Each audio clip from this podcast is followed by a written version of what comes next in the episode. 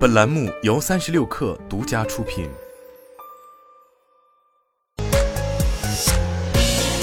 网罗新商业领域全天最热消息，欢迎收听快讯不联播，我是金盛。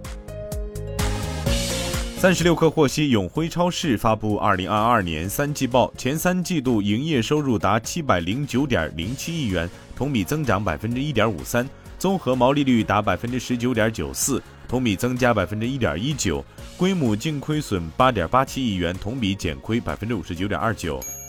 据业内消息，快手近期正在恢复外部商品及服务链接合作，于十月二十九号，也就是明天起，快手直播间用户将可直接跳转京东下单购物。目前，快手与京东联盟已完成产品灰度测试，正逐步开放京东商品在快手直播间挂车功能。三十六氪获悉，科大讯飞发布二零二二年三季报，报告显示，前三季度科大讯飞营收一百二十六点六亿元，同比增长百分之十六点五，规模净利润四点二亿元，同比下降百分之四十二点三四。至二零二二年三季度末，科大讯飞经营活动产生的现金流量净额较上年同期增长百分之三十二。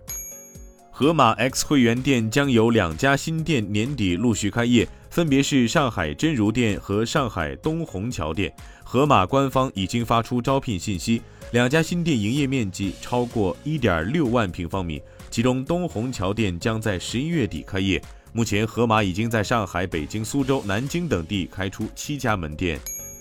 据报道，特斯拉 Cyber Squad for Kids 儿童电动摩托车因为不符合安全规定，已被其生产方 Radio Flyer 召回。美国消费品安全委员会发现这款产品违反了针对儿童制定的全地形车的联邦安全规定。该机构认为这款设备的机械悬挂和最大胎压不足。